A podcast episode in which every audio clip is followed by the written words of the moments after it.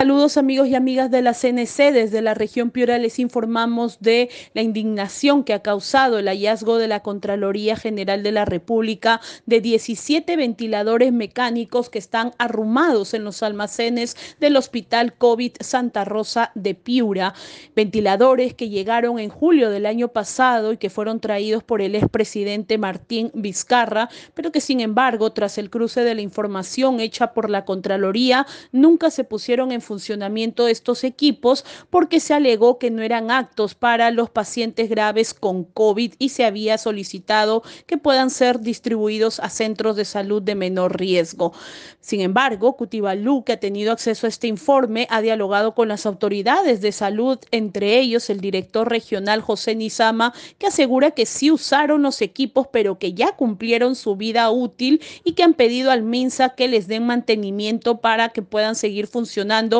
sin embargo, no tienen respuesta desde el mes de diciembre.